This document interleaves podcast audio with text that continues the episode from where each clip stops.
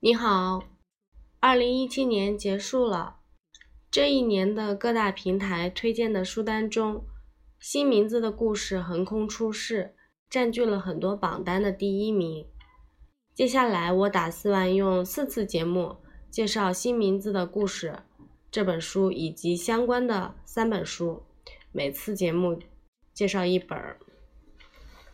首先，简单的介绍一下书的作者。艾莱娜·费兰特，艾莱娜是来自意大利那不勒斯的一位神秘的匿名作家的笔名，她的真实身份至今仍然是个谜。一九九二年，她发表了第一部长篇小说《讨厌的爱》，很快引起关注。一九九五年就被意大利导演拍摄为同名电影。此后，他相继出版了小说《被抛弃的日子》。迷失的女儿、夜晚的沙滩等作品。二零一一年到二零一四年，艾莱娜以每年一本的频率出版了《我的天才女友》、《新名字的故事》、《离开的、留下的》和《失踪的孩子》这四部情节相关的小说，被统称为《那不勒斯四部曲》。这几本书以史诗般的体力。描述了两个在那不勒斯穷困社区出生的女孩，艾莱娜和莉拉，持续了半个世纪的友谊。那不勒斯四部曲也在世界范围内掀起了费兰特热，千万读者为书中对女性友谊极度真实、尖锐、毫不粉饰的描述所打动。虽然作者从未公公开她的性别，但是媒体和评论家。都从其自传性色彩强烈的写作中判断她是女性。二零一五年，艾莱娜被《金融时报》评为年度女女性。二零一六年，《时代周刊》将艾莱娜选入最具影响力的一百位艺术家。然后，我们现在从书名来理解一下这个系列的故事内容。我的天才女友。就是从各个方面介绍了一个天才女孩，也就是莉拉，她的天才之处。第二部书《新名字的故事》中，这个新名字呢，指的是女性在结婚之后，她失去了原有的名字，然后改跟老公姓，从而获得了一个新的名字。新的名字呢，就是一个新的代号，也是她的新的身份、新的生活的一个象征。在这个故事的最后，莉拉恢复了自己以前的名字，也离开了丈夫，开始了另一段生活。然后第三本书《离开的留下的》，在这一本书里面呢，艾莱娜因为求学和婚姻，她离开了那不勒斯，而莉拉则留在那不勒斯，开始生活中的各种挣扎。最终呢，她凭借自己的力量，开启了新的生活。那第四部是失踪的孩子，可以，嗯，从第一部书《我的天才女友》开头啊，它有一个倒叙，就是说，六十多岁呢，嗯，也就是现在这个时间点吧，六十多岁的丽娜丽拉她玩消失了，然后家人都找不着她了，然后我们大概就可以猜到这本书《失踪的孩子》的这么个意思，然后。嗯，这四本书呢，前三本已经有中文版了，第四本的中文版还没有，所以的话，嗯，我可能会等出了中中文版以后再去读，因为英文的阅读会有很多不是那么流畅。总之，好，今天我介绍的就是《那不勒斯四部曲》的第一部啊，《我的天才女友》。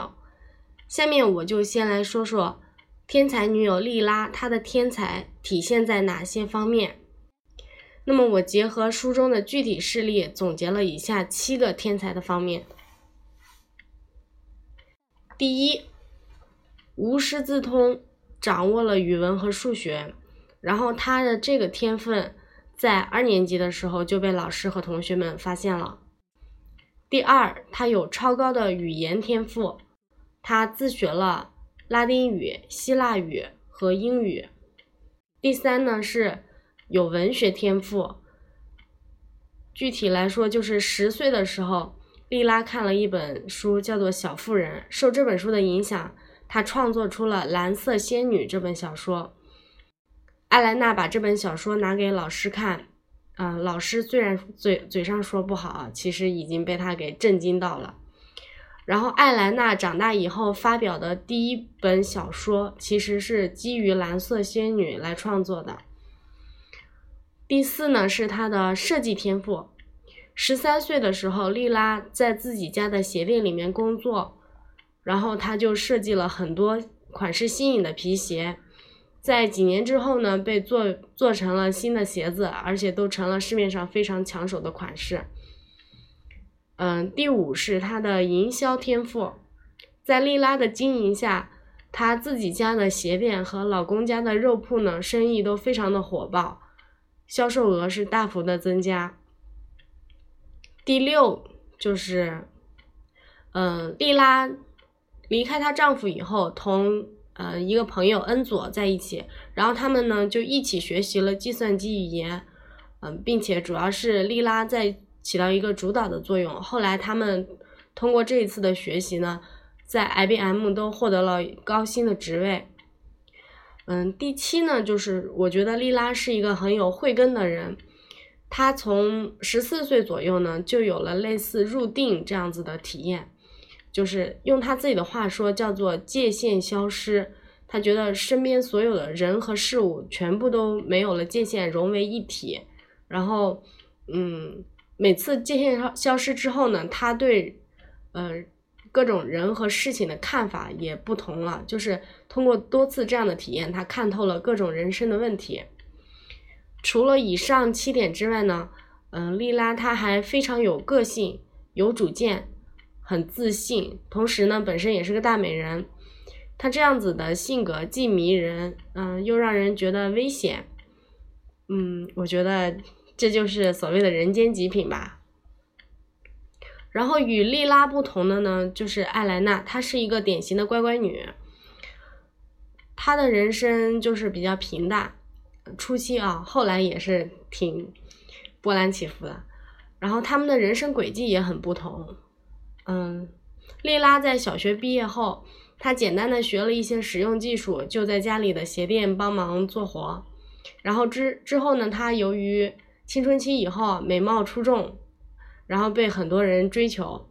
然后她为了摆脱其中一个疯狂的追求者是一个恶霸，她和她后来结婚的那个有钱的丈夫在一起。她没有没有满十六岁的时候就结婚了。他的朋友艾莱娜呢，就是一直上学，小学、初中、高中、大学这样子的。后来上了大学以后，就离开了那不勒斯。然后整个故事中贯穿始终的是这两个女孩的暗自较量。她们最初成为朋友是因为互相的较量，后来遇到各种事情都在不断的较量，比如说学习成绩、身材样貌。交什么朋友，谈什么恋爱等等，有的人说这是女人之间的嫉妒使然，我却不这么认为。有研究表明，大猩猩之间也会相互比较。嗯，具体到人类来说呢，比较更是无处不在，比较是人类的本性。通过比较呢，我们可以明确自己在人群中的位置，也知道应该要去追求好的东西。努力让自己变得比别人优秀，比较可以说是不幸的源泉，也是幸福的源泉。举个最简单的例子，大家平时使用朋友圈都会晒自己觉得好的东西，而看朋友圈呢，总会让人产生不舒服的感觉，是因为总看到别人的好的，就会觉得自己不好，那自然就会产生不愉快的感感觉。这其实也是一种比较。但是实际上，反过来想一想啊，人在交朋友和做敌人的时候，有一个近乎相同的标准吧，就是说双方要势均力敌。如果朋友或者敌人与自己的水平不匹配，过好或者过差，那就无法使这份友谊或者竞争长久的持续下去。在我的天才女友中。当艾莱娜要学习拉丁语、希腊语和英语的时候，嗯，这分别是初中、高中和，嗯，和高中毕业的时候啊，然后莉莉拉她已经不在学校了，她没有必要去学。可是她的朋友艾莱娜要学，所以她也学，并且她还故意超前学习。她的这种行为，从一定程度上让艾莱娜有了危机意识，学习的时候就认真了。嗯，反过来说呢，艾莱娜刚上初中的时候，各科的成绩都很差，有很大一部分原因是因为莉拉没有去上初中，她失去了一个亦师亦友的伙伴。缺少了这个比较的对象，自己就会觉得做做什么事情没意思，那自然成绩就不好。像这样的例子在书里面比比皆是，很多女性读者看的时候呢，都是感同身受。嗯，好，今天的分享就到这里，希望我的介绍能让你对这个故事产生一定的了解，知道自己是否感兴趣，从而决定是否亲自去读一下。嗯，下个星期我会出差一整周，可能没有时间录制第二期的节目。如果这样子的话呢，就延续到下下周。嗯，我也希望工作可以早点结束，有时间的话呢，最好是下周就能够分享。我们一起期待吧。